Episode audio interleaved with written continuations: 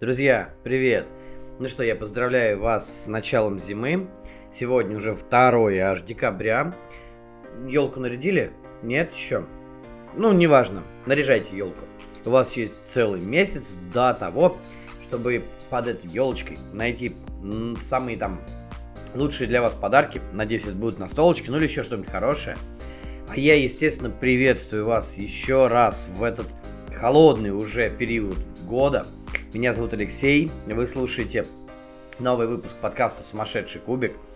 Поскольку сегодня первый э, выпуск э, зимы, ну и первый выпуск нового месяца, естественно, по старой уже э, сложившейся, наверное, надеюсь, доброй традиции, сегодня я буду рассказывать про итоги ноября, ну и конкретно поговорю про то, что было, во что играл, как всегда, максимум внимания уделю новинкам, расскажу про них, поделюсь своим впечатлением, ну и, возможно, после этого вы тоже захотите в них сыграть, или вы уже в них сыграли и за расскажете мне заодно, как оно, вообще, какие у вас будут, были впечатления о новых играх.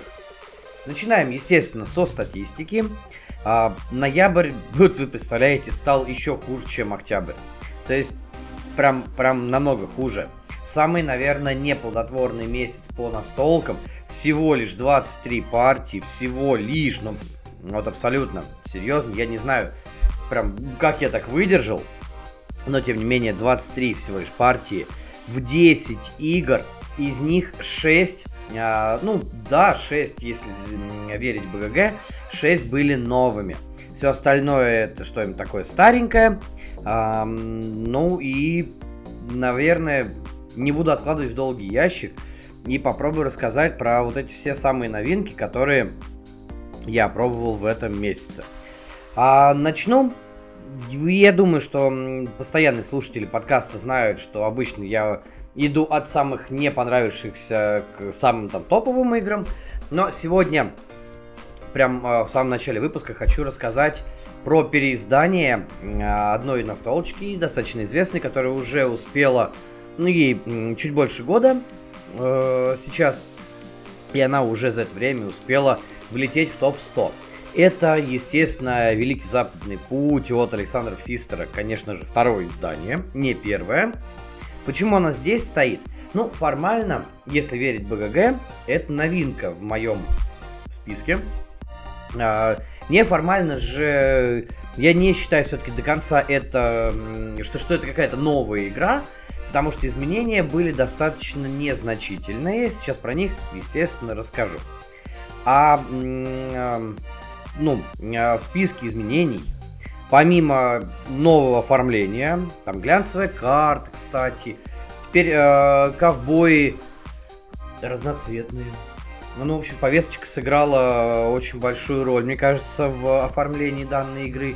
Нас почему-то Э, женщины-инженеры, у нас э, черные машинисты, у нас куда-то делись индейцы из игры. Ну, в общем, ребят, здесь эм, по поводу оформления сразу стоит сказать, что да, игра, конечно, преобразилась э, относительно того, что было, но повестка это, блин, можно просто вот повеситься. Причем, знаете, вот самый интересный нюанс. Я никогда в жизни не считал себя там каким-то там расистом, гомофобом, что-нибудь подобное, да? Но то, как последнее время э, какие-то проскальзывают моменты в настолках, ну, казалось бы, ну куда еще? Ну, в общем, от этого, честно говоря, бомбит. А, то же самое, вот этот новый Fox Experiment, да, с э, африканскими э, красноармейцами. Нет, окей, то, что у нас э, были такие солдаты, да, вопросов нету. Но вставлять это в игру вы уверены? То есть это, это вы уверены, что это исторический вот сеттинг? Вы точно это знаете? Ну, вы, в общем, вы понимаете, о чем я говорю. А, поэтому в плане оформления, именно нового оформления, все-таки ВЗП оставляет ну, крайне двоякое впечатление. А, да, предыдущее оформление было достаточно таким страшненьким, ну так мягко говоря но при этом оно хотя бы не вызывало отторжения и было как-то более, что ли, аутентичным, более понятным, эм, в отличие от того, что что мы имеем э, сегодня. А, и, кстати, глянцевое поле, да, выглядит оно прикольно, но, ё-моё, ну как же оно бликует, это, это ужасно. Я пытался сделать несколько фотографий, когда э, раскладывался. И это, ну, прям невозможно. А тем более, еще самый интересный момент, я, есть у меня такой фетиш небольшой. Мне нравится играть на кухне с настольной лампой. То есть у меня включен, э, включена такая легкая подсветка и настольная лампа. Верхнего света нет. И при этом большая часть игр идут нормально. То есть я все хорошо вижу, меня ничего не бликует. Даже в протекторах все хорошо. Но здесь вот такой глянец жесткий, что от него блики ужасные. Ну, как бы вот. А еще один нюанс, который, ну это, конечно, я уже придираюсь, но раз уж я начал придираться к оформлению, давайте закончим. А, накладки на личные планшеты при игре вдвоем и втроем, они, а, то есть планшеты как бы двухслойный теперь, но при этом накладки нифиг, э, вот это место для накладок, оно нифига не двухслойное. И был реально вот у меня первый вопрос э, к разработчикам. Ну, то есть, ребят, а вы что, не могли сделать там нишу? Еще одну. Действительно, это, но это неудобно. Вы делаете двухслойный планшет, ну делайте, блин, нормальный тогда уже двухслойный планшет. Вот по-настоящему. И в тех местах, которые мы должны хоть что-то выкладывать, делайте тоже двойной слой. А так получается э, вроде бы двухслойный, но при этом накладка есть, которая не, дел, образует так называемый аж третий слой. Ну, такое себе, честно говоря. Ну ладно. Окей, проехали, по, э, поехали дальше, закончим с оформлением. Что еще нового нам принесла игра? Во-первых, это настоящий соло-режим. Э, я не скажу, что до этого был не настоящий, но были там соло-модификации, насколько я знаю. А сейчас настоящий действительно соло с отдельной колодой автомы. А, колода, кстати, ну, неплохая, на самом деле. А, автома достаточно умная, а, интересная и достаточно жестокая. То есть эм, она будет на, в любом случае, она попытается выжить максимум. Это приятно, с одной стороны. С другой стороны, для того, чтобы учиться игре, как э, делают некоторые автомы, она, конечно, не подходит совершенно, потому что если вы садитесь играть в первый раз, э, но садитесь по какой-то причине в одиночку, не используйте автому. Ну, подключите фантазию и попробуйте сыграть как бы с виртуальным противником. Все. Иначе вы не поймете, ну, иначе вам действительно автома наваляет люлей, э, достаточно серьезных причем. И вы просто не поймете, ну, вкус игры, да? Но при этом, э, если вы такой же, там, как я, упоротый соло-геймер, я думаю, она вам зайдет. Э, по крайней мере, она намного лучше автом э, от того же самого Стигмайера. И она действительно дает какой-то челлендж, то есть это не просто попытка отыгрыша за другого там игрока. А, ну, в общем, как-то так. Дальше, что еще действительно нового? Это новая колода коров, сементальская порода, так называемая которая растет с течением партии, с течением времени. То есть, проходя, если я ничего не путаю, поправьте меня, кто уже с ней играл, я про нее просто прочитал, я еще с ней не пробовал партии. А, насколько я помню, исправил, а, коровы в вашей колоде, а, то есть вы можете поменять их на других после того, как прошли полный круг. То есть э, поднялись из а, Техаса в Канзас, и, соответственно, отправили, ну, продали скот. Вы можете как бы подрастить своих коров. А, прикольненько, интересно. А, я бы вот с удовольствием попробовал. Но, честно говоря, не знаю, буду я это пробовать в соло или буду пробовать с кем-то еще. Но, как бы, механика интересная, по крайней мере, это что-то новое в колодах. А, кстати, колоды, насколько я помню из предыдущей версии, колоды коров тоже немножечко поменяли, тоже немножечко там, э, ну, пофиксили, да, дали э, по, по-новому распределили очки. Хотя могу путать, как бы, да, вот, вот здесь не, не, не скажу точно, потому что я все-таки не такой великий фанат э, ВЗП, э, ну, мне так показалось. Все остальные изменения, они, э, как говорится, минорные, то есть новые здания добавили, э, там новые жетоны обмена добавили, но это то, что не влияет очень сильно на игру. А в целом, что я могу сказать? Это все тот же самый старый добрый ВЗП, в котором нам придется перегонять коров из Техаса в Канзас. Это все вся та же самая игра, в которой есть три основные выигрышные стратегии. Ничего в данном случае не поменялось. Ну, собственно говоря, вот, вот так вот.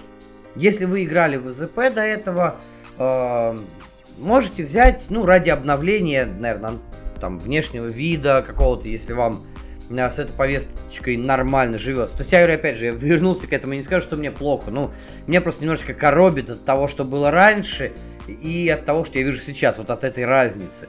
На мой взгляд, ну, перерисовали бы вы предыдущую э, версию, просто перерисовали. Но без этих изменений было бы прекрасно. Хотя, кстати, шапочки на ковбоях это круто. ну, то есть, э, цвет, э, ваш цвет э, теперь можно обозначить на вашем мипле при помощи шляпы ковбойской. Ну, прикольно.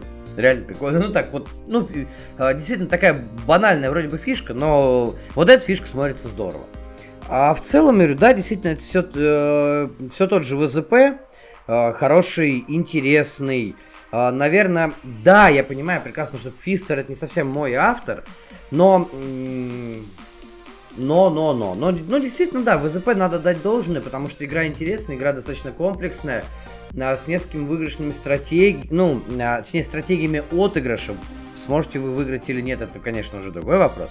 Но стратегии есть, они достаточно хорошо видны, на них можно скориться, ими можно играть, и, в общем-то, в общем-то, это хоро... как всегда, второе издание ВЗП это очень хорошее, крепкое, э, в меру сложное евро.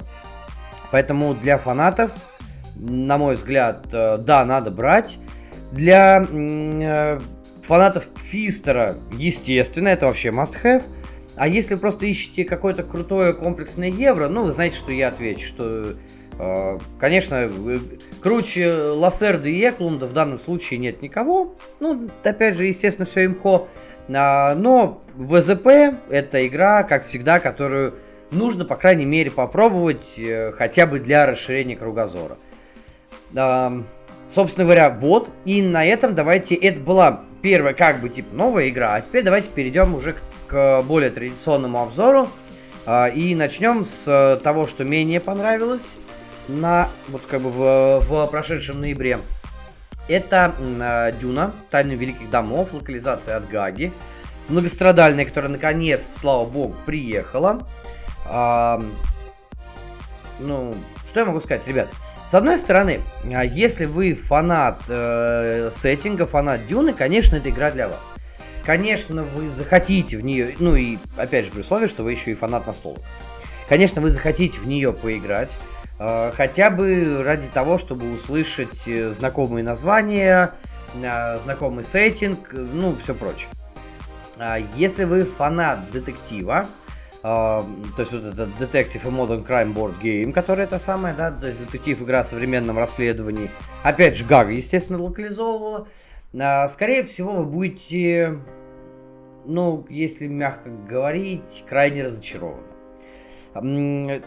Давайте разбираться почему. Значит, э, Дюна, которая построена на, казалось бы, вот том самом движке того самого детектива, все-таки является максимально, прям вот максимально нарративной игрой, э, но при этом с отсутствующими, вот по сути дела абсолютно отсутствующими механиками и абсолютно отсутствующим каким-то я даже не знаю, как это сказать, саспенсом, да, вот так вот, наверное, скажу. То есть, я не играл в детектива, а, я играл только Венского связного, и в Венском связном атмосферы, вот этот самый саспенс, то есть это нагнетание, оно было. А, во-первых, это все достигалось компонентами, ну, я про это уже неоднократно рассказывал, и комментариях где-то писал, и делился личным мнением. Все-таки Венский связной, и оформление игры, и то, как она подается через вот эти а, конверты с распечатанными какими-то шифровками, файлами, а, дешифратор, который вы можете и должны использовать в течение партии. Почти что полное отсутствие приложения. То есть, ну, приложение вы только забиваете какие-то детали, которые вы нашли, то есть новые там э, обозначения, но, э, новые кодировки. Все. И это создано скорее для удобства. То есть не с приложением вы играете, да? А, это давало атмосферу. Это действительно давало атмосферу э, серьезных тех самых шпионских фильмов. Я уже говорил, сразу вспоминается там «Шпион, выйди вон» или «Шпионский мост». Э, то есть э, произведения, которые действительно были написаны на основании вот этих э, шпионских игр э, Холодной войны. Э, то в Дюне, в отличие от того же Венского связного, всего этого нету. Да, есть Аракис. А, да, есть упоминания и Атрейдесов, и Харконинов. А, да, дело происходит после вторжения, ну, точнее, ну, да, наверное, можно так сказать. А, после того, как Харконины истребили почти всех Атрейдесов и вновь вернули себе контроль над Аракисом, то есть, ну, вот как бы, понимаете, да? Но при этом какой-то действительно атмосферы, такая, чтобы цепляла, я не почувствовал. Да, в принципе, неплохая, интересная история. А, да, есть, кстати, механика даже развития, какая-то а-ля Legacy. Ну, это не а-ля, это Legacy, потому что мы клеим наклейки на наших персонажей, э, как всегда, портим компоненты, да, то есть Legacy настоящая э, в какой-то степени. Э, но в целом, геймплейно игра гипер простая. И геймплейно она, честно говоря, знаете, мне очень напомнила недавнюю карту Вентуру, в которую я играл, по-моему, в прошлом и позапрошлом месяце. Там что в одну, что в, другую. Потому что действительно мы, по сути дела, ничего э, не делаем, у нас нет ничего, что нас бы сильно могло тормознуть. У нас нет каких-то действительно серьезных, сложных, детективных задач, а игра все-таки э, позиционируется, должна быть позиционирована как детектив в сеттинге Дюны, а, тем более на платформе как бы детектива. И да, у нас есть даже приложение, но приложение у нас есть только для того, чтобы мы могли посмотреть или почитать какие-то а, фрагменты, а, куски чьей-то биографии или а, книги, ну, внутриигровые. На самом деле, ну, все. Для этого мы могли бы да, игра стоит недорого, но можно было бы точно так же распечатать, я не знаю, там, мелкий журнал и все. А, то есть приложение здесь, да, оно особо не используется. Но здесь и нету никаких действительно детективных заданий. Потому что по итогу, после того, что э, как мы проходим э, партию, нам просто дают три вопроса. И еще у нас до кучи есть два режима. В первом режиме мы... Э, то есть это такой режим челленджа, где мы ничего не можем поменять. Э, и мы начинаем... То есть если хотим, мы только должны начать игру заново. Э, и все. Получаем очки и потом смотрим, насколько много мы набрали к концу э, третьей главы, ну, ну считая с прологом, то есть к концу четырех партий. Все. Есть обычный лайтовый режим, где мы можем заново перепроходить, меняя свои решения. Э, и это все влияет на потом, ну, как бы на то, как мы ответили, правильно или неправильно, все. То есть тайны великих домов дают ощущение того, что это игра, сделанная реально по франшизе, тупо для того, чтобы сделать франшизу. Мне, как человеку заинтересованному и в какой-то степени увлеченному Дюной, она понравилась именно сеттингом. Все. Во всем остальном, а, по итогу компании первой коробки, а это, кстати, только, по крайней мере, заявленная первая коробка, а нас, по идее, ждут еще две коробки, которые будут продолжать историю. Правда, честно говоря, с учетом рейтинга на БГГ, а он сейчас 5,1, я прям на него смотрю, с учетом рейтинга на БГГ, я не думаю, что, ну, будь я э, человеком, выпускающим эту игру, я бы не стал ее продолжать. Ну, бывает же такое, знаете, как заявлена трилогия, в итоге э, трилогия отменилась, э, сняли только один фильм, ну, потому что сборы были плохие. Вот в данном случае, либо я бы что-то очень кардинально и глубоко пересмотрел в механиках, чтобы хотя бы приблизить тайны великих домов к детективу и к венскому связному, а, либо чертовой матери отменил две остальные коробки, которые должны выйти, потому что, ребят, ну, геймплейно это ерунда. Абсолютная ерунда. Это игра чисто для фанатов. А, собственно, собственно, все. Больше я про нее ничего хорошего сказать не могу. Да, интересная история, я говорю, да, знакомый персонаж, во всем остальном, ну, ерунда полная. Я, честно говоря, игре выставил, э, несмотря на то, что у нее оценка там 5,1, да, я ей выставил 6,5, просто потому что я получил удовольствие от, э, э, от того, что снова погрузился в эту вселенную. Хотя, отыграв говорю, всю вот эту первую коробку, конечно, была у меня мысль, на кой черт я это делал, я бы лучше достал э, Дюну Империю и сыграл бы просто в Дюну Империю. Потому что там атмосфера, вот поверьте мне, если сравнивать Дюну, Империю и Тайны Великих Домов, то атмосфера Аракиса там абсолютно одинаковая.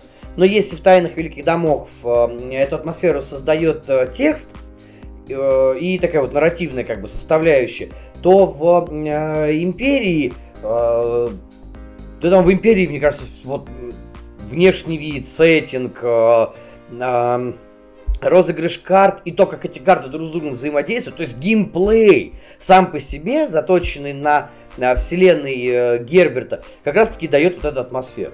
И это, на мой взгляд, есть, ну и не только на мой взгляд, на взгляд огромного количества игроков, которые проголосовали за Дюну, э, так вот, на наш общий взгляд, именно это и дает э, Дюне такую высокий рейтинг, такую популярность, потому что там геймплей создает атмосферу, а это вот, это э, действительно дорогого стоит. Поэтому, ну ладно, давай, давайте э, заканчивать пинать Дюну. Я перехожу к следующей игре, которую тоже немножечко, честно говоря, попинаю. Это неизвестная планета, она же Planet Unknown. Эм, прям свежая-свежая игра 2022 года, которую выпустили у нас крауды. Такая, э, это какое-то э, терраформирование Марса без карт, э, но при помощи полимино. Такая относительно, кстати, э, быстрая для такой э, настолки игра. Э, достаточно с большим количеством контента. Э, но, но, но, но. Все дело в том, что я не вообще не фанат полимино, абсолютно. И если использовать полиминошки как в том же самом Pipeline, как кусочек механики, на который ну, далеко не все держится, да, есть геймплейный элемент, который важен, но при этом это не, основ... не основа игры. А, или там, да, как вот а, недавние машину погоды, про нее тоже будет, кстати, в которой тоже есть этот элемент правильного совмещения тайлов, конечно, нифига это не полимино, это мы ржали, когда говорили, что типа Лазерда заигрался в полимино, естественно, нет. Это просто, а, ну, как сказать, ну, ну, может быть, элементы просто похожие, да, то в данном случае неизвестная планета это чистейшая воды полимина. У нас есть э, большое количество э, разномастных, разноформных э, тайлов. Эти тайлы разные по внешнему виду, дают разные там плюшки и не плюшки, все прочее. По сути дела, в неизвестной планете нам предстоит взять какую-либо планету и превратить ее в более-менее добываримую для жизни, то есть Э, превратить ледники в источники воды, высадить леса, э, организовать жилые, промышленные, научные кластеры, ну и вот все в таком духе. А, если абстрагироваться от моей оценки, которую я поставил, я ее скажу попозже, почти что в самом конце такого вот этого мини-обзора, а, то, наверное, да, оценка на БГГ в какой-то степени оправдана. Во-первых, а, у нас большое ну, точнее, прям очень большое количество планет. А, каждый, э, если я ничего не путаю, там э, в локализации от э, Гаги, ой, господи, Гаги сказал, ребят, простите, локализация от краудов, 12 а, планшетов, одна сторона одинаковая для всех, а вот другая сторона каждого планшета представляет собой какую-то уникальную планету. Причем не только планету, а еще, допустим, кластер планет, э, что-то раз, разрушенную планету. А, кстати, там есть планета, там, как же называлась, э, типа Пожитнов или что-то такое, но, в общем, она была спроектирована в честь создателя Тетриса, э, Александра Пожитного. Пожитного, Пожитного. Вот. Им, то есть у каждой планеты при всем при этом своя отдельная механика. Абсолютно. То есть есть планеты, или как вот этот тетрисоподобный, в которой нам нужно сверху вниз опускать тайлы, пока они не столкнутся с другими. То есть, ну, понимаете, да, мы не можем э, опустить так, чтобы э, тайл лег, э, ну, как в обычной классической полиминорочке, да, закрыть какую-нибудь дырочку. Не, нифига, нужно сделать так, чтобы э, тайл правильно прям лег туда. И если он за что-то зацепился, он вот так повис, что называется. При этом, при этом в отличие от Тетриса, там ничего не сжигается. А, у нас есть планеты, а, на которых а, нельзя перед там а, в разных участках планеты нельзя строить, э, ну, выкладывать различные тайлы, то есть тем самым создавать э, разного вида кластеры. Э, есть планеты, которые, в которых нужно заскорить определенное число участков для того, чтобы получить какие-то бонусы. Или наоборот, не перекрывать какие-то участки для того, чтобы получить бонусы и прочее. Плюс ко всему, да, и вот я говорю, то есть смотрите, 13 вариантов. Плюс ко всему у нас 8 вариантов, э, точнее 8 планшетов э, личной корпорации. Соответственно, 9 всего корпораций. Потому что, да, опять-таки, одна, э, по-моему... А, нет, 8, 8, все правильно. Или 9. Нет, по-моему, кстати, планшеты корпорации не двусторонние. Не, они, кстати, а да, они не двусторонние. Э, это планшеты этих только двусторонние. Э, но, в общем, у нас 8 корпораций. Каждая корпорация тоже в своем роде уникальна. Э, в этих корпорациях свой, э, свой трек науки и э, господи, эти, все из головы вылетело.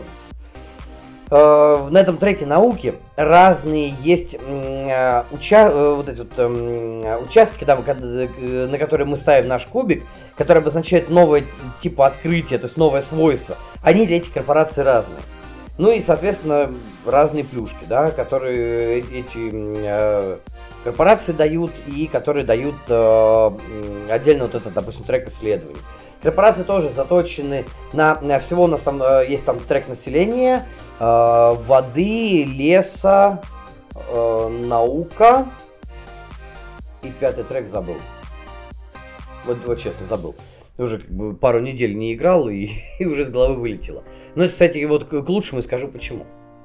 А, так вот, мы двигаемся на каждом треке, соответственно. Кажд... На каждом треке есть э, участки, которые приносят нам так называемые медали. Медали это победные очки. И мы двигаемся по этим трекам. Плюс каждый планшет э, планеты имеет э, разлиновку по тоже медалям по вертикали, по горизонтали, то есть колонки и ряды. Если мы полностью заполняем колонку и, или там и ряд, точнее, или ряд, да, мы получаем победные очки. Соответственно, считаем потом каждую колонку, каждый ряд, все, что заполнено, получаем, да, если не сказано иное что-то. А, то есть, возможности получить победные очки, ну, действительно, достаточно много. Продвинуться по всем трекам одновременно – у меня не получилось, не скажу, что это невозможно, потому что, в принципе, я так понимал в какие-то моменты, что где-то сделал что-то неправильно, поэтому да, наверное, возможно. А, процесс доста- э, игры достаточно э, простой. Ну, по, БГГ сложность там 2.23 вообще.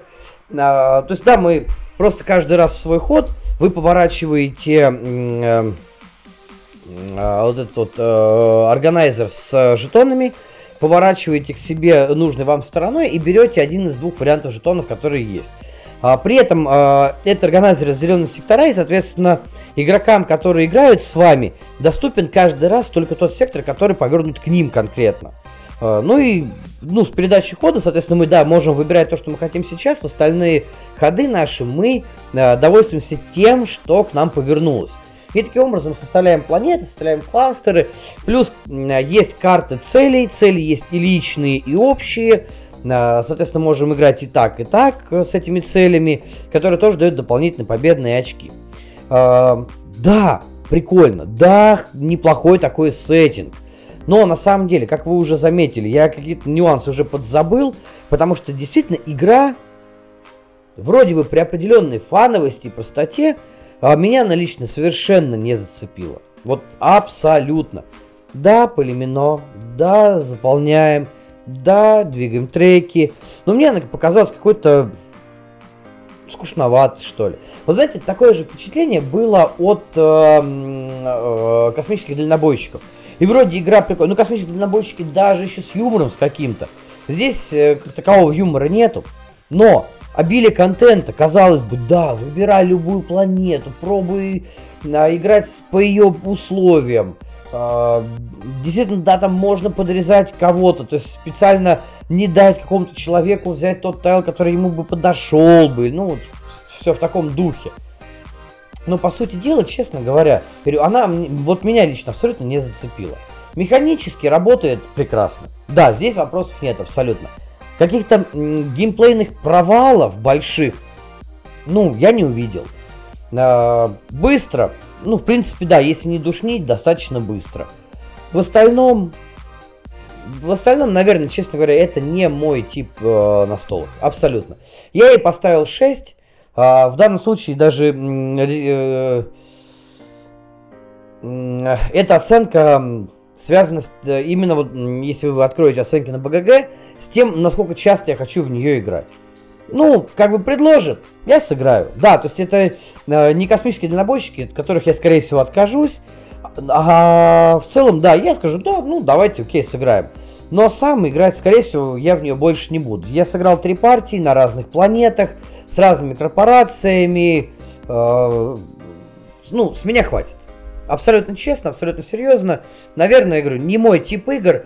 А, с другой стороны, э, по крайней мере для меня, э, неизвестная планета была вариантом выбора на попробовать полимено хотя бы из-за сеттинга. Сеттинг прикольный. Вот, ну, ну, мне нравится космос, э, научная фантастика. Да, реализован неплохо, достаточно. Хотя, конечно, ну, можно, мне кажется, можно было бы сделать и что-нибудь чуть там получше, да? Но, я имею в виду, по крайней мере, внешнее оформление. Но в целом, да, планеты неплохие, планеты интересные. Хотя, кстати, один нюанс, э, к которому я бы мог придраться – все дело в том, что базовые планеты, они абсолютно скучные, они ничего не дают. То есть вы просто выставляете на них э, полиминошки, пытаетесь заполнить ряды, и в принципе все.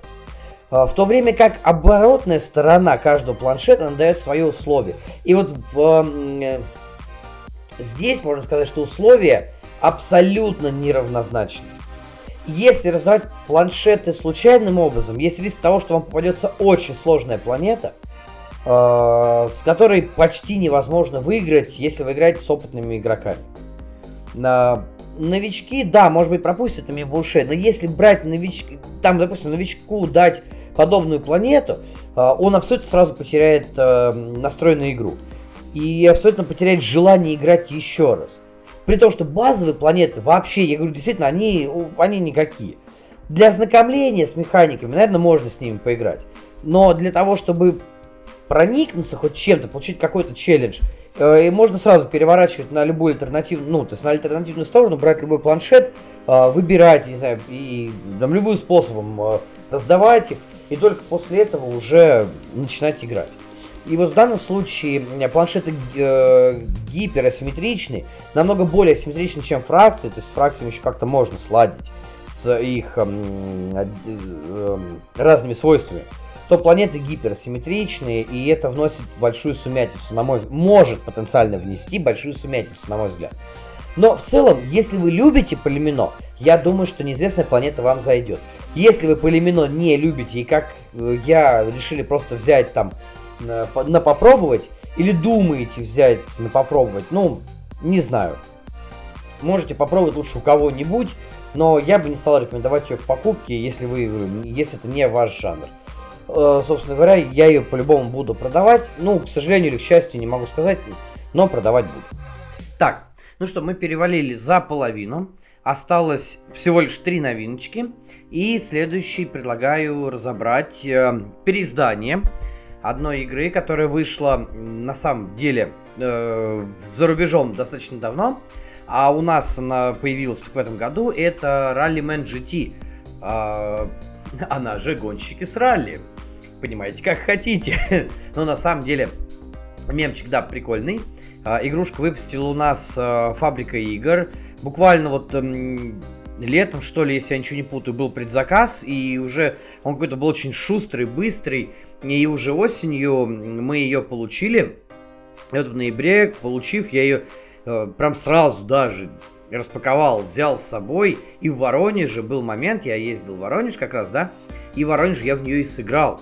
Причем не только я и мы там сыграли, но, в общем, от, э, отыграли пока что только две партии. Э, дальше, поскольку все-таки ноябрь был очень тяжелым э, по работе, и, и партий было в принципе мало. Дальше пока руки не дошли, но вот здесь уже я могу с, м, прям четко, откровенно сказать, что Раллимен пока что в коллекции лежит. А, и это, на, как бы, на это есть несколько причин. Во-первых, я не очень люблю игры-гонки, но здесь меня э, зацепил процесс именно тем, что это реальная гонка. При этом не просто реальная гонка. Ну, то есть, э, да, вот Кланк можно назвать игрой-гонкой. В поисках Эльдорадо игра-гонка, да, естественно, без сомнения. Но при этом это не гоночная игра. То есть не раллийная, шоссейная, трассовая игра и прочее. А Rallyman GT это именно игра-гонка про автомобильные гонки. Это первый момент. Мне очень хотелось поиграть именно в такого рода гонку. Вот прям настоящий-настоящий. То есть э, действительно настоящие соревнования э, сильнейших и быстрейших пилотов, машин и там прочее, да? Это первый нюанс. Второй нюанс. Э, у нее достаточно несложные правила и очень фановый процесс. Э, все-таки кубики, да? Третий нюанс, естественно, я сейчас чуть дальше разберу все эти моменты. Третий нюанс, обилие контента. Вот здесь, в отличие от неизвестной планеты, в которой контента много, в ралли-мэне с доп... Да, сразу говорю, с допами. В ралли-мэне с допами контента дофига. То есть овер дофига. Очень много трасс. Они все разные. Эм, ну, в общем, вы всегда найдете то, что вам по душе и вы всегда сможете понять, на какую длительность партии, на какой состав вам нужно сейчас брать трассу, да? А, ну и, ну, наверное, этого уже достаточно. Смотрите, а, в качестве игры гонки а, Rallyman, да, может быть, мне хотелось бы что-то типа симулятора настоящего. То есть не аркадные гоночки а-ля Need for Speed, да, давайте переключимся и будем проводить параллели с компьютерными играми. Вот э, Need for Speed э, очень хорошая аркадная гонка. Прям вот, ну, аркадная-аркадная, да? Ладно, окей, не аркадная, аркадная, просто аркадная гонка. Э, гоняем, там, улучшаем машинки себе и прочее, да? Но в противовес э, есть э, те же самые, там, э, Колин Макрей, э, очень прекрасный симулятор. Если брать Dirt, это вообще отрыв башки. А, в противовес есть а, F1, то есть Формула-1. А, Причем Формула-1 вообще в данном случае очень классный пример, потому что внутри нее можно как устроить аркадные, аркадные соревнования. Да, с теми же самыми пилотами, которые есть там, то есть все известные личности, потому что у них есть лицензия на все это, все э, текущие конюшни, ну, в таком духе, да но и при этом можно устроить из нее очень э, нехилый такой сложный симулятор. Так вот, в Rallyman в какой-то степени мне не хватает именно симулятора, а не просто аркадной гонки, потому что Rallyman это действительно гонка аркадная. А, и это абсолютно полностью подтверждает ее геймплей. А, с учетом допов, если брать, да, а, у нас есть три класса машин, которые отличаются количеством, то есть GT4, GT5, GT6. Они отличаются количеством передач, то есть количеством кубиков, которые вы можете использовать. При этом в GT4 добавляются еще дополнительные кубы, которых, кстати, почему-то вот этого я не понял. А почему-то их нет в наборе доп кубов. И это не понял никто абсолютно. Но, конечно, это претензии не к фабрике, это претензии вообще к uh, Holy Grail Games, которые исходно издавали ее. Ну да бог с ним, ладно, окей. А доп набор кубов, он может быть и не настолько даже важен. Хотя играя, э, э, да даже в соло, на самом деле это удобно, потому что э, я просто рассказываю, да, из своего опыта. Я брал, раскладывал кубы, а потом второй набор кидал. Таким образом, я всегда помнил, где, что и как у меня. То есть э, это очень удобно, когда вы э, используете эту механику, что называется, газ в пол и кидаете все кубики. То есть такой э, рискованный бросок. Э, если вы отыгрываете по одному кубику, да, э, тогда, конечно, да, вопросов нету. Но э, с двумя комплектами вот это вот очень удобно. Э, давайте сразу по, по, по поводу геймплея, потому что я сразу уже прям на детали перешел. А, мы играем а, загонщиков, нам нужно пройти трассу, там либо один круг, если эта трасса большая, можно там два, хотя, опять же, это ваш личный выбор. На самом деле это не регламентировано. В отличие от соло-игры, в соло-игре, и соло я тоже пробовал, естественно, а в соло вы просто проходите круг на время. То есть а такая, не знаю, называйте как хотите, там, свободная практика, квалификация, как угодно. Вы просто проходите круг на время, вы хотите поставить максимально быстрое время прохождения круга. Все. А, в обычном а, режиме мы гоняем друг с другом.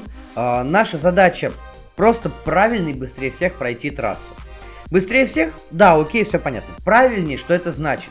Каждый поворот и каждый изгиб трассы э, подразумевает, что мы должны входить в него на определенной скорости. Для этого у нас есть кубики э, переключения передач, то есть мы можем ходить как вверх, так вниз, но, опять же, самое интересное, кубики это все, э, то есть все передачи представлены одним кубиком. То есть мы не можем резко сбросить. Что делать? А для этого у нас есть либо кубики поддержания скорости, либо кубики резкого торможения. Э, которые мы выкладываем вместе с, други, э, с другим кубиком э, на поле. То есть, ну, и, или, допустим, там, два кубика, три кубика, да, там, ну, в зависимости от того, как, какие у нас э, шины. Кстати, машины э, в каждом категории двух типов, э, потому что разный тип шин.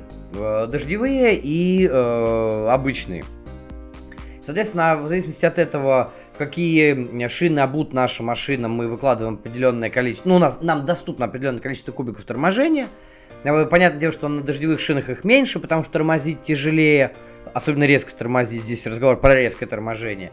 Э, на обычных шинах, э, на шоссейных их больше, то есть ну, на, мя- на мягкой резине, так называемой.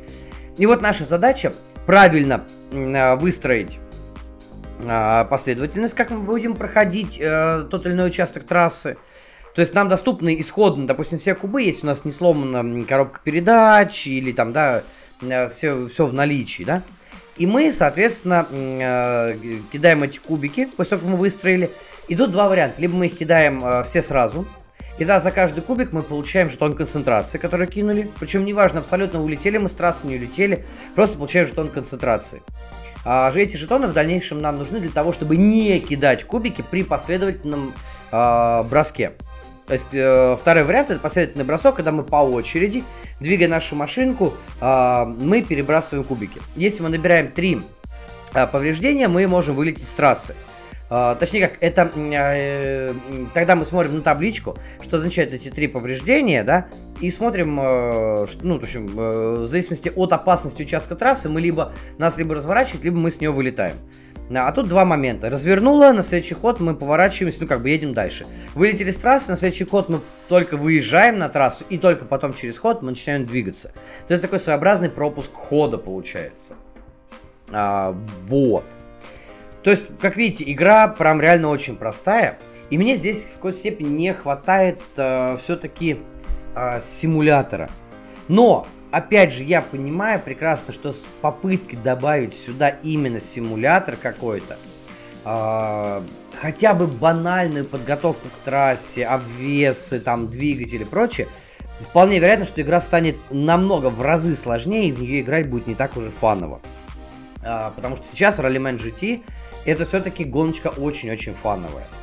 А, поэтому, ну вот, да, не хватает, но, наверное, в какой-то степени это было правильным достаточно решением вынести вот такой, э, в, в итоге такой вот, э, та, такой геймплей, да, на э, суд нам, пользователям, нам, настольщикам.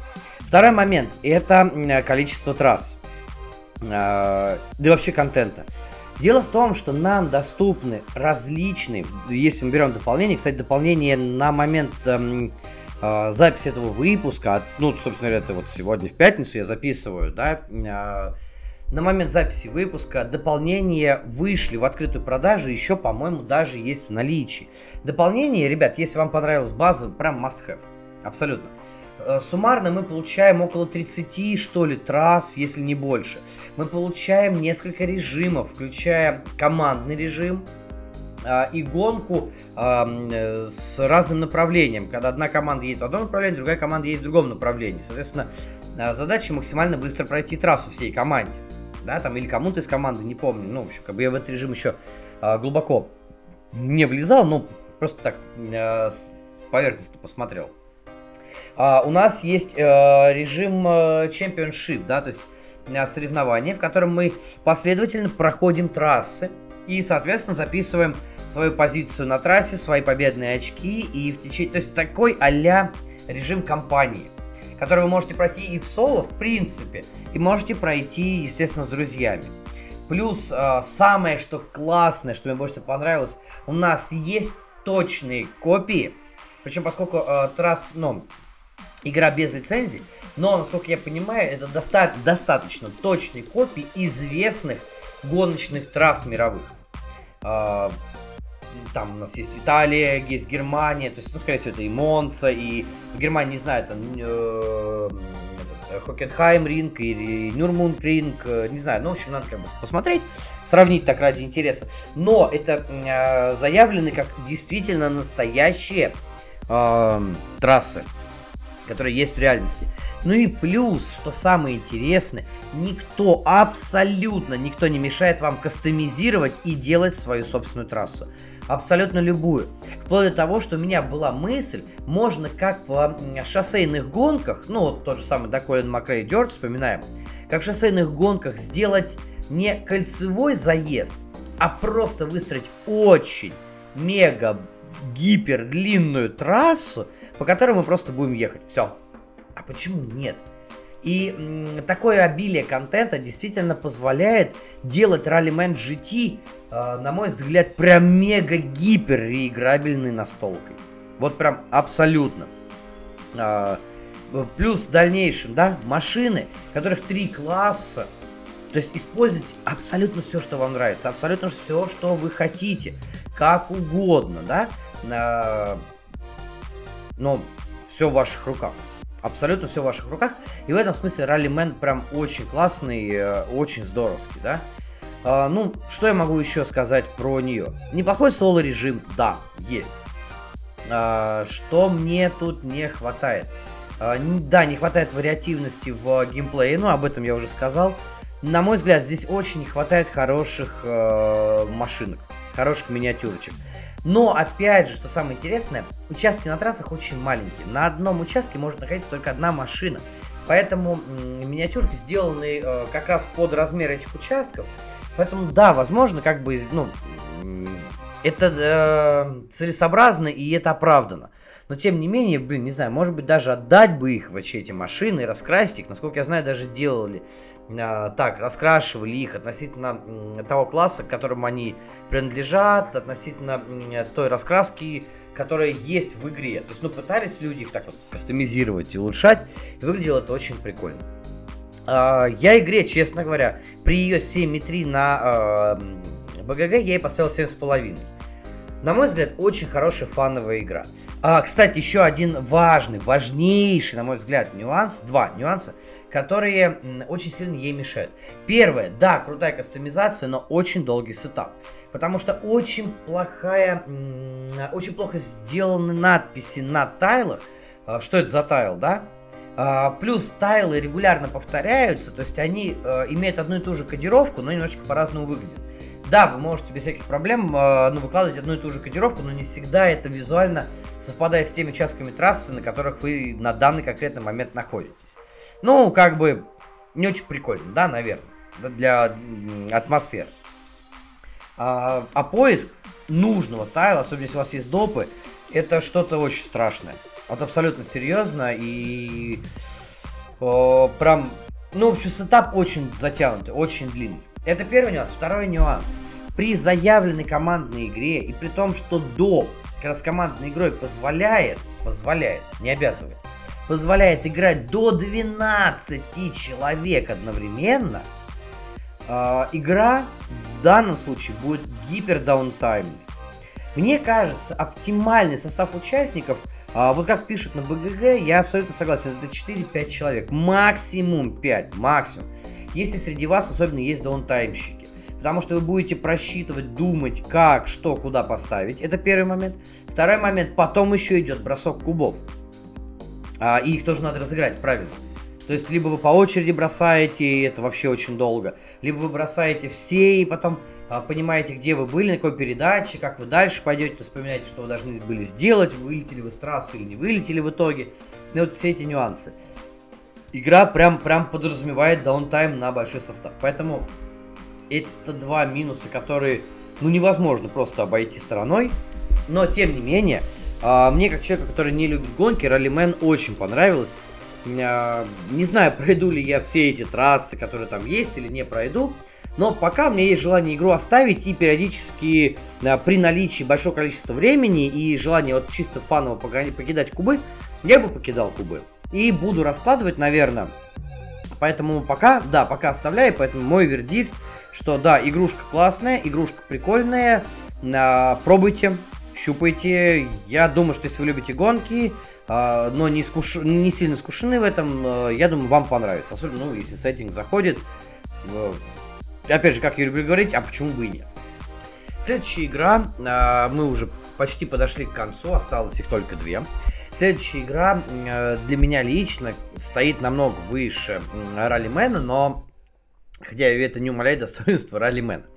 А, но, во-первых, это очередная игра от Мартина Волоса, которому я все больше и больше все-таки начинаю проникаться определенной а, симпатией, близкой к таковой по отношению, ну, как вот у меня отношения с Лассердой.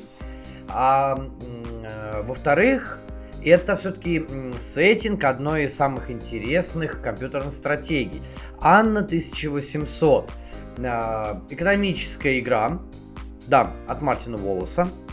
Достаточно такая несложная, ну ладно, среднесложная, но, как и любит э, Волос, игра с э, э, взаимодействием между игроками, то есть это такое влажное евро, э, с подрезаниями, э, и, в общем-то, игра с, э, э, с, хорошим, с хорошим таким уровнем кризисности, я бы вот так вот сказал.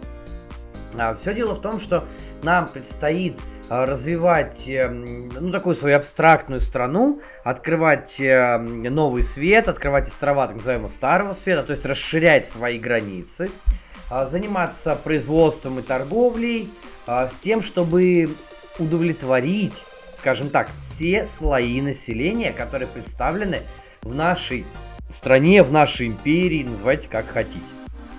Все это делается достаточно просто путем э, разрешения карт на руке, то есть разрешения э, их потребностей.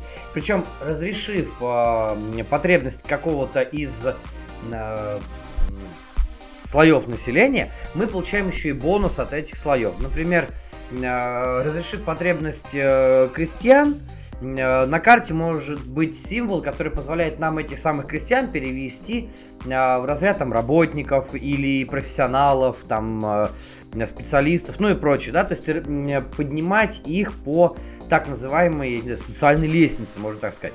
Либо получить отдельно золото, возможность торговать, возможность захватывать новые территории и прочее. То есть количество иконок, количество жетонов в игре приличное.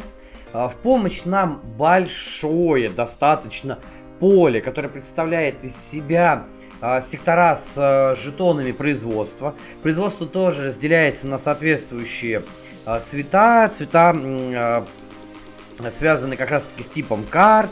То есть для каждого производства нам нужны либо ресурсы для самых простых, для более сложных для производств нам нужно, нужны определенные виды рабочих, которые есть у нас в нашем в нашей империи, там, э, да, вот, там, в нашем городе, не знаю, ну, ну, в общем, те, которые представлены на наших личных планшетах. Ну и плюс есть э, карты экспедиций, э, которые э, приносят нам победные очки за определенное количество работников, которые у нас останутся в конце игры. В общем, э, вариантов для набора победных очков прилично. И да, естественно, каждый раз разыгрывая карту, то есть выполняя удовлетворяя потребность э, населения, каждый раз мы получаем, как мало того, что бонус определенный, мы еще и получаем э, победные очки в конце игры. При игре в несколькими участниками наша задача скинуть побыстрее, побыстрее, да, это будет триггер конца игры, побыстрее скинуть карты с руки. Вот те самые карты населения. В соло же есть даже целая компания – Эту компанию уже ждут от, ну, ее локализацию ждут от звезды. Хотя, на самом деле, я так не понял, что там локализовывать, потому что это всего лишь свод правил. Все, больше ничего. А, то есть там нет никаких дополнительных компонентов. Ну и, естественно, доп. Мы ждем доп. Очень надеемся, что э, звезда все-таки сможет договориться, это доп. выпустить на русском языке. Поскольку у Анна 1800 есть достаточно большая, насколько я знаю, фанатская база. А, чем она хороша? А, во-первых, это очередное э, средневесное евро, который на самом деле в России, насколько я понимаю, достаточно сильно любят.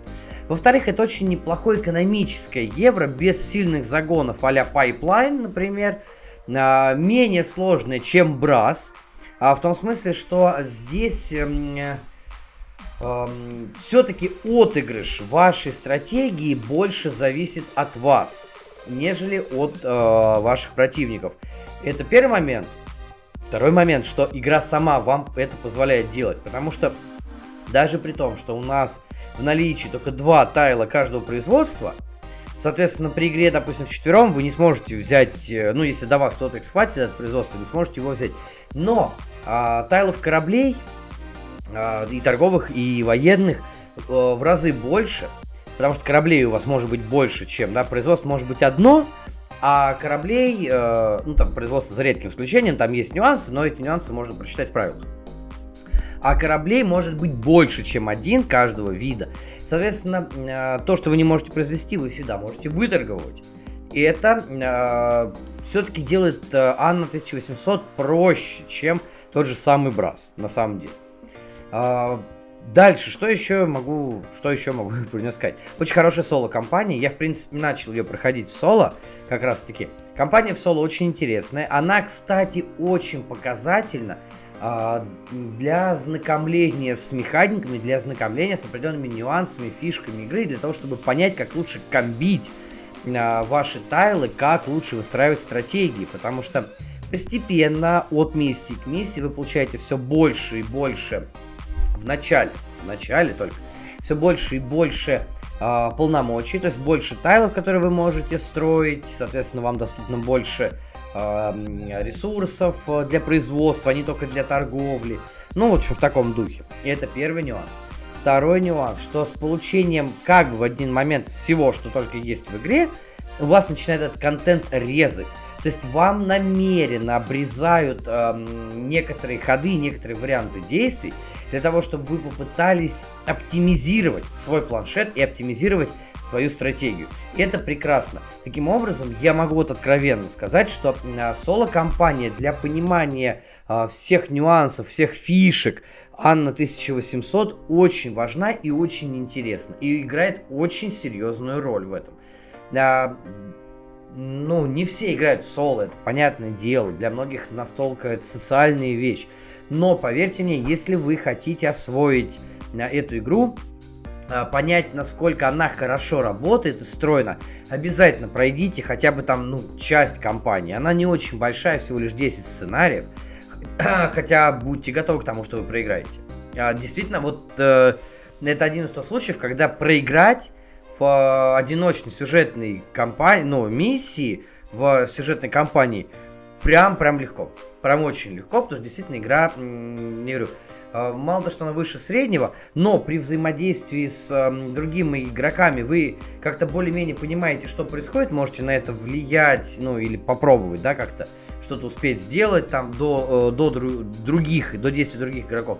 То есть где-то в данном случае, когда вам обрезают действия просто, и вы понимаете, что вам нужно крутиться с какой-то абсолютно другой стороны. Плюс в какой-то момент вам обрезают торговлю, потому что вы не можете торговать э, всем, чем только, э, ну, всем, чем, что есть. Вы обязаны торговать только тем, что вам не запрещено. А, или у вас есть лимит на торговлю.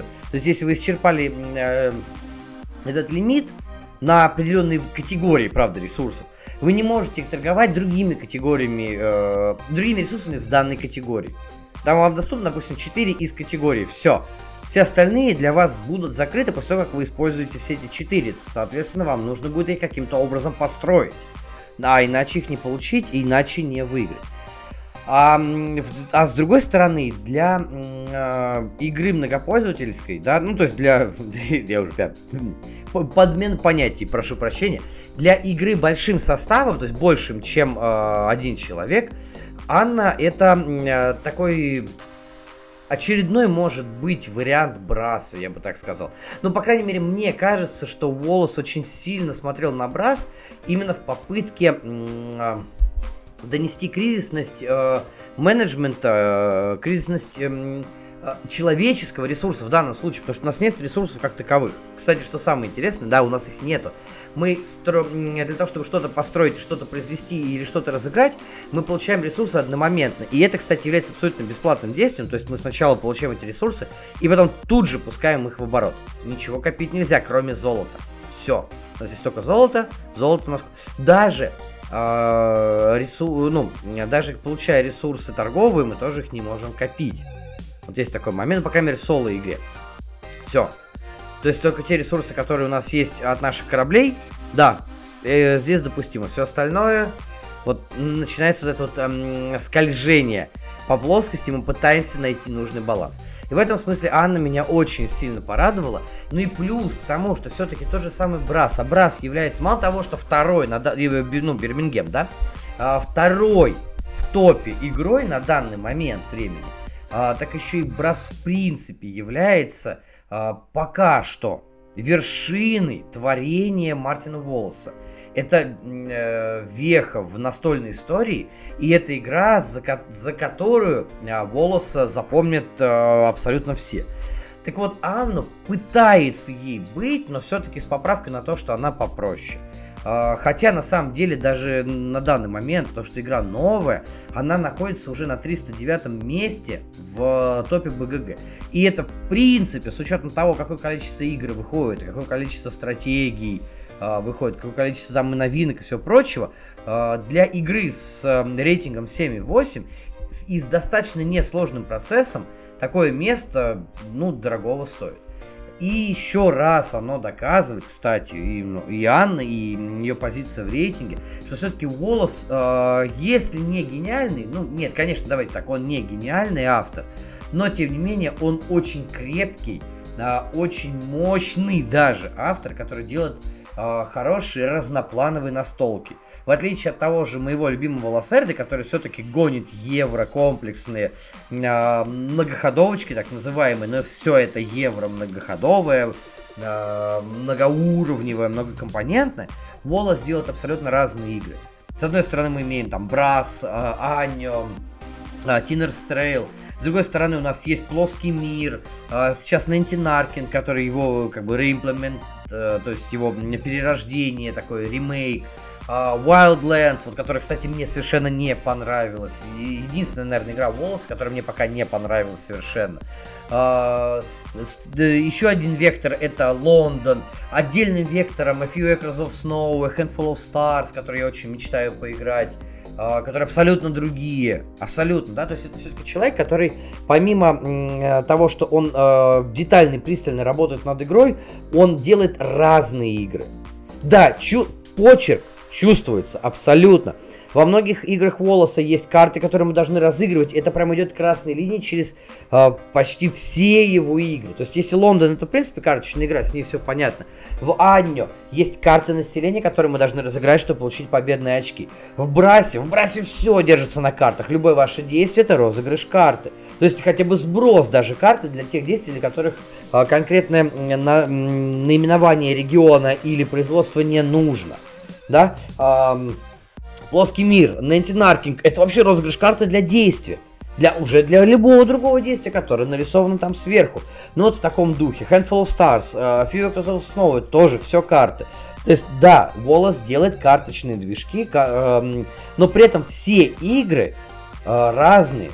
Почерк чувствуется? Да, абсолютно. Э, одинаковые? Нет. Поэтому од... хотя бы только за это волосы можно сказать э, не то, что там огромное спасибо, но можно прям э, низкий поклон земной, что называется. А, потому что действительно человек, который э, делает много игр, делает игры разные, и все эти игры достаточно интересные во всей ним э, во все эти игры можно и нужно играть, и Аннио 1800 в данном случае, вот на мой личный, естественно, субъективный взгляд, э, хороший представитель. 7,8 оценка на БГГ, я поставил восьмерку, честно, абсолютно не жалею, мне кажется, это действительно достойная оценка для такой игры. Ну, имхо, естественно. Ну что, друзья, и на закуску в конце выпуска то, о чем я и обещал уже, ну, точнее, упомянул а, раньше. Еще одна новинка этого месяца, которую я сыграл уже относительно прям недавно. И здесь не то, что свежие впечатления, а здесь впечатлений прям гора. Потому что это машина погоды. Да, того самого великого, ужасного и мною любимого Витала Лассерды. Я вот даже не знаю, честно говоря, а, вам рассказывать тупо эмоции – то есть это вот будет вау, круто, мега, здорово, куча эпитетов, какие-то сравнения умопомрачительные. Или пытаться все-таки сказать по существу, а по существу это прям долго, это много, а, поэтому постараюсь как-то немножечко это все совместить. Дело в том, что профессора Латива отстранили от создания его машины погоды. Потому что, ну, мягко говоря, профессор оказался ученым гениальным, но, как водится, безумным. Э, собственно, это же нормально, да, для ученых-то, быть гениальными и безумными. И нам, как его ассистентам, как команде профессора Латива, по заданию э, корпорации э, Lighting придется заново сделать машину погоды. Потому что корпорация хочет ее продать и нажиться на ней, в то время как э, профессор хочет ее испытать и понять, что же пошло не так. А пошло-то не так исходно много, потому что игры с погодой – это эффект бабочки. И что нам, в принципе, показывают все эти эксперименты и опыты, э, которые мы будем проводить в игре «Машины погоды». Вот, вот такой вот зачин ну, у настолки.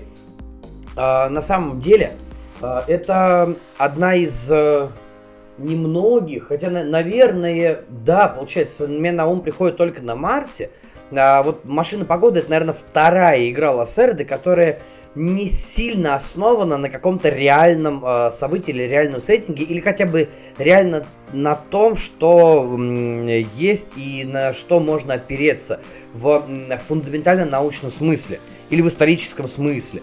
Потому что э, Лиссабон, э, Виньюш, э, Галерист, э, Канбан, Plan, CO2 все это имеет так или иначе какую-то, а, как модно говорить, доказательную базу под собой. То есть имеет определенную основу, на которой можно опираться и от которой можно плясать. А вы знаете, что Лассерда делает игры с очень хорошим взаимодействием между сеттингом и геймплеем. То есть он старается сделать так, чтобы все, что входит в геймплей, действительно соответствовало сеттингу и не было. Ну, я говорю, я, конечно, в данном случае не совсем объективен, э, как э, фанат Лассерды, но мне кажется, что э, в каждой его игре э, все, что вы делаете, это действительно нужно. Это важно, и это имеет основание под, под... То есть каждое действие имеет под собой основание определенное. То есть это не голословное действие, ну, что называется, э, сделаю ради того, чтобы сделать. Вот как будет там, действие ради действия. Или там, давайте добавим, а зачем это добавили? Ну, чтобы просто сделать посложнее. Так вот, машина погоды и на Марсе. Игры все-таки с э, фантастическим э, окрасом с научно-фантастическим. А, с той же разницей, что машина погоды это а такая, знаете, я даже не знаю, как сказать, это такой, наверное, дизель-панк уже. Даже не пар, не стим, это, наверное, такой дизель-панк. А, а, ну, на Марсе, понятно, это э, чистой воды все-таки научная фантастика, которая, кстати, тоже имеет определенные действительно научные, э, э, научную основу под собой. Опять же, честно говоря, я сужу только по правилам, потому что на Марсе, Виньюш и Канбан я не играл. Пока они у меня лежат, вот до них руки не, пока до сих пор не дойдут, но некоторые у меня появились недавно относительно. А, а вот машина погоды, самый свежий релиз, приехал, но я не мог пройти мимо. И вот она, я говорю, это тот самый дизель-панк, который вроде бы основывается на научных открытиях, на научных исследованиях, но тем не менее все-таки имеет фантастический э, сеттинг под собой. Э, поэтому, на мой взгляд, многие говорили, что она очень сильно перегружена. Но, э, что я могу сказать? Во-первых, кратко о геймплее. Нам, как всегда, придется выполнять э, многоходовочки. Нам нужно будет зарабатывать победные очки путем э, разработки машины для э, правительства, выполнения э, эксперим, э, экспериментальных каких-то э, целей, э, для того, чтобы э, выполнять какие-то научные открытия, да, и все это, каждый вот этот момент будет приносить нам победные очки в течение партии, что-то будет приносить победные очки после партии, да. А, мы будем передвигать своих ученых между э, лаборатор... э, ну, правительством, лабораторией, институтом, отделом снабжения. Э, каждый из этих зон будет для нас, э, даст нам, точнее, я, я прошу прощения, даст нам возможность выполнять э, какие-либо действия. Причем в каждой зоне, кроме снабжения, нам доступно будет два действия на выбор либо в некоторых случаях даже оба сразу, оба одновременно. А, ну, при этом у нас будет еще свой личный планшет, естественно, куда же без него. А, планшет, он же кабинет, который будет аккумулировать наши знания а, с возможностью написать научные работы, за которые мы тоже будем получать победные очки. Но, в общем, в данном случае я могу сказать следующее. Машина погоды представляет собой, наверное, самый жесткий поинт-салат из того, что делал Лассерда количество вариантов действий, схем действий, количество получаемых бонусов и оплачиваемых ресурсов в ней, наверное, едва ли не самая большая из всех игр Лассерды.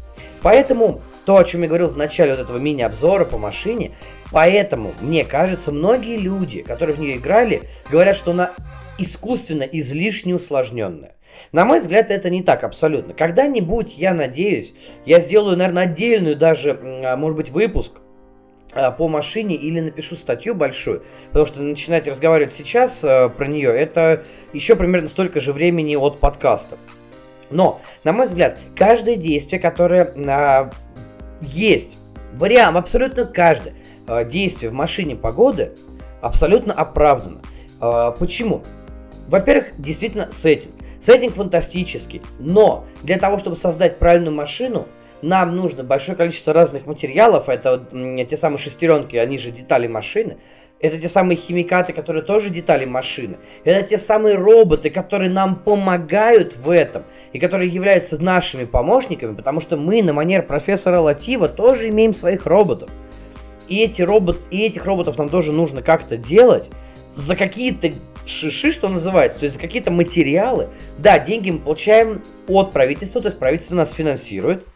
А, и вот те самые, кстати, пропуска, которые у нас провели, перевели, да, вот в нашем издании э, крауды как пропуска, а, это доступ скорее, допуск, ну да, пропуск, допуск до а, определенных финансовых грантов, которые выдает нам правительство.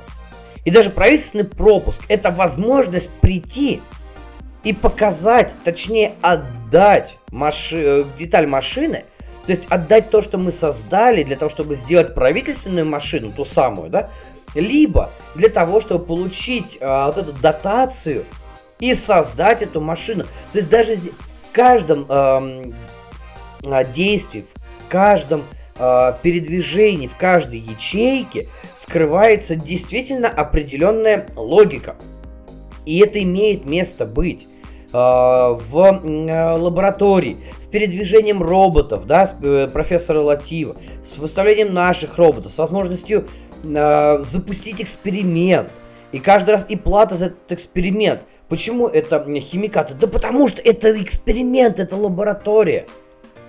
То есть э, те, кто знаком с понятием да, in vivo, in vitro, для них есть э, лаборатория, есть институт. Если лаборатория подразумевает именно экспериментальные исследования, то институтские исследования и действия института в машине погоды подразумевают э, уже целенаправленный запуск и возможность не просто в пробирке повлиять и получить какую-то реакцию, а возможность повлиять непосредственно на атмосферные явления, которые происходят сейчас, и понять, что нам это принесет. А, спойлер, будет плохо. То есть, да, действительно, эффект, и еще эффект бабочки здесь показан. А, потому что каждый раз выполняя а, а, я прошу прощения, не выполняя, а, как это правильно лучше сказать, задействуя машину институтскую, а, и ее детали. То есть у нас же, по сути дела, будет две машины. Одна машина правительственная, одна машина институтская. А, и, кстати, что машина погоды правительственная, что машина погоды институтская, что а, трек лаборатории, а, это триггеры конца игры. И нам нужно какой-то из них а, закончить, чтобы закончилась игра. Вот в чем все дело. Но это так, возвращаясь уже к более серьезному геймплею, да? На, что называется, на серьезных щах. Так вот, а, переходя обратно к институту, а, это действительно а, уже запуск, это уже не эксперимент, это уже действие. И каждое это действие несет э, все более серьезные, сложные последствия. В этом убеждаемся, получается все новые новые катаклизмы, которые сложнее и тяжелее. Да, но при этом, что самое интересное, мы на этом делаем открытие. И это мне, как ученому, помимо того, что я же врач, я еще ученый, человек, имеющий научную степень, мне как ученому это очень понятно. Потому что даже на плохом мы видим, как это можно найти, описать, показать, рассказать, донести миру. И боже, ребята, жетоны цитирования, которые там есть, но это же насколько мега грамотный ход. Да, это не приносит победные очки, но дает нам возможность участвовать в запуске а, программы институтской. Представляете, да, вот этот момент, самый, один из самых важных для ученого, когда тебя признали и пустили в эту программу. И если все это объединить под эгидой грантов правительственных, мы получаем, вот она, та самая машина погоды. Поэтому, на мой взгляд, Uh, действительно, игра топовая, абсолютно. Я пока не готов сказать, на каком она месте среди игр Лассерды для меня сейчас, потому что иногда мне кажется, что на Escape Plan это прям э, супер, я ее обожаю. А потом я поиграю в Лиссабон и говорю, нет, Лиссабон это самый класс. А, то же самое там с галеристом, то же самое с а, сейчас вот машина погоды. Да, может быть, СО2 выбился немножечко из этого, но большая часть его механик перекочевала в, на Марсе, а, поэтому как бы вот э, попробую на Марсе скажу, может быть, на Марсе станет а, более такой а, любимой игрой. Но при этом каждый раз, за что я и люблю еще Лассерду, в каждую его игру хочется сесть играть, и каждый раз, поиграв в нее, ты понимаешь, она классная, я ее очень люблю. Вот это, это мое личное, естественно, отношение, я его никому не навязываю, но вы это прекрасно понимаете, прекрасно знаете, что я говорю, я фанат, мне э, в данном случае очень сложно э, быть объективным. И именно поэтому э, для меня машина погоды стала не то, что вот хитом э, ноября, это действительно топ игра, которую в очередной раз, на мой взгляд, Лассердо подтвердил, что он э, действительно маэстро в том, что э, касается э, настольного геймдизайна. А, он подтвердил, что его логика выстроения цепочек действий, она все еще находится на какой-то запредельной высоте. А, это действительно а, очень крутой подход к созданию таких комплексных евро. Но и при этом машина погоды показала, что, на мой взгляд, естественно, что Лассерда – да, до этого был э, на Марсе, и это тоже было. Но на Марсе все-таки это полуфантастическая игра, об этом я уже говорю. В данном случае, мне кажется, машина погоды в большей степени фантастическая, чем научная. Хотя, да, как я уже сказал, она не лишена научной подоплеки. И вот в данном случае Лассерда, на мой взгляд, показал, что он может работать не только с уже готовым и проверенным материалом э, в плане сеттинга, в плане вот этой подложки, но и может работать с тем материалом, в котором как бы можно выдумать все, что угодно. Но вы же знаете, очень многие фэнтезийные научно-фантастические игры грешат чем? А это вот типа по лору. То есть это абсолютно не входит в а, плоскость игры. Это абсолютно противоречит, может быть, другим э, аспектам геймплея, но при этом э, нам авторы говорят, не, ну это сеттинг такой, вот в этом сеттинге это можно. То есть словами в этом сеттинге это можно, мы оправдываем э, и авторы оправдывают свое нежелание или неумение правильно сделать геймплей. Или какие-то его отдельные элементы, или правильно вписать эти элементы в общий геймплей. В данном случае, на мой взгляд, Лассердо показал, что он может и фантастику, причем такую э, достаточно серьезную фантастику, сделать более реалистичной. И э, машина погоды не зря, вот абсолютно заслуженно имеет ту самую вот восьмерку на данный момент. Да, пока слишком низкое место, но она вышла в этом году, я очень надеюсь, что она выстрелит. А, я ей лично поставил, вот честно, 9,5. На мой взгляд, это очень крутое комплексное евро, в котором все на, на своем месте. Каждая деталь, каждый тайл мастерской, каждый вот этот полукруг э, для химикатов, который мы должны составить в общий э, вот этот круг. Все это на своем месте. Движение э, профессора Латива с его помощниками, все на своем месте. Тайлы инвестиций, тайлы э, этих, э, господи, донатов, да, все из головы вылетело, как этих. В общем, да, донатов, да, которые на правительственном треке, все, вот главное говорил недавно об этом, и, и забыл, как называется. А, они на своем месте. И даже возможность их перевернуть, это возможность не дать сопернику потом ими воспользоваться в его фазу хода. То есть здесь все, здесь действительно все на своем месте. Поэтому э, можете пытаться меня переубедить, но лучше этим не заниматься сразу, это абсолютно гиблое занятие будет. Машина погода абсолютно реальный топ, и это один из э, претендентов на игру года в 2000, ну, 2022 году. Э, что там, я пока не знаю, насколько это вот будет, э, так или нет, но пока я прям очень вдохновлен машиной погоды, потому что действительно прям маэстро Витал показал, что он умеет в э, любой вариант евро, в любой сеттинг, и он из любого сеттинга выж, э, выжмет прям максимум. Поэтому я сейчас очень жду его новую настолку, которая будет а такой э, евро-цивилизации. Почему-то мне кажется, что и даже здесь он э, не ударит лицом в грязь. Ну и, кстати, жду, что же он придумает для э, Жулиана Помба в Пампера чем ему помочь. Э, такая еще, еще такая секундочка рекламы Лассерды, такой ненавязчивый, собственно, как, как всегда э, в этом подкасте. Э, вот так вот, ребят, прошел ноябрь. На этом хочу вам еще раз сказать спасибо. Скажу вам до свидания, хорошего дня, недели, хороших выходных. Играйте только в хорошие игры. Играйте в Лассерду, играйте в Волоса. И это классные евро. Доиграйте вообще во все, что вам нравится. Это самое главное. Если мои э, страдания, э, мои потуги э, и прочее принесут вам какую-то новую информацию, я буду очень рад. Если вы считаете, что я занимаюсь балабойством, ну, наверное, хотя бы это балабойство развлекает вас, и это тоже вдвойне приятно. Э, давайте оставаться добрыми настольщиками в любом случае.